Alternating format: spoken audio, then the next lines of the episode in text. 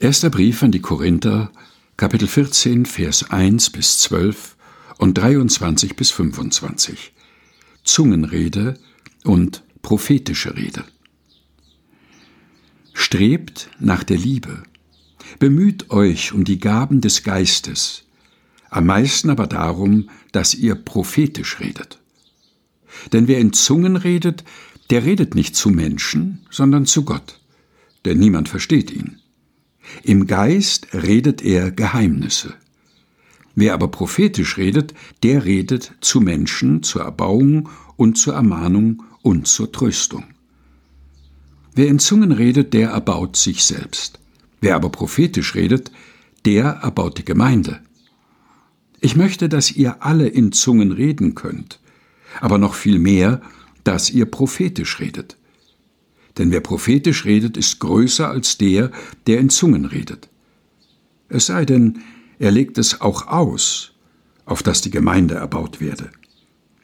Nun aber, Brüder und Schwestern, wenn ich zu euch käme und redete in Zungen, was würde ich euch nützen, wenn ich nicht mit euch redete in Worten der Offenbarung oder der Erkenntnis oder der Prophetie oder der Lehre?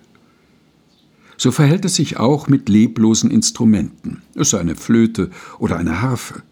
Wenn sie nicht unterschiedliche Töne von sich geben, so kann man erkennen, was auf der Flöte oder auf der Harfe gespielt wird?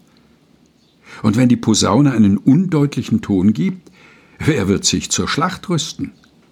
So auch ihr. Wenn ihr in Zungen redet und nicht mit deutlichen Worten, wie kann man wissen, was gemeint ist? Ihr werdet in den Wind reden. Es gibt vielerlei Sprachen in der Welt, und nichts ist ohne Sprache. Wenn ich nun die Bedeutung der Sprache nicht kenne, werde ich ein Fremder sein für den, der redet, und der redet, wird für mich ein Fremder sein. So auch ihr. Da ihr euch bemüht um die Gaben des Geistes, so trachtet danach, dass ihr sie im Überfluss habt und so die Gemeinde erbaut. Wenn nun die ganze Gemeinde an einem Ort zusammenkäme und alle redeten in Zungen, es kämen aber Unkundige oder Ungläubige hinein, würden sie nicht sagen, ihr seid von Sinnen?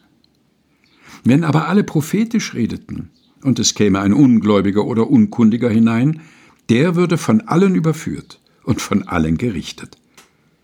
Was in seinem Herzen verborgen ist, würde offenbar, und so würde er niederfallen auf sein Angesicht, Gott anbeten und bekennen, dass Gott wahrhaftig unter euch ist. Erster Brief an die Korinther, Kapitel 14, Vers 1 bis 12 und 23 bis 25, gelesen von Helga Heinold aus der Lutherbibel der Deutschen Bibelgesellschaft.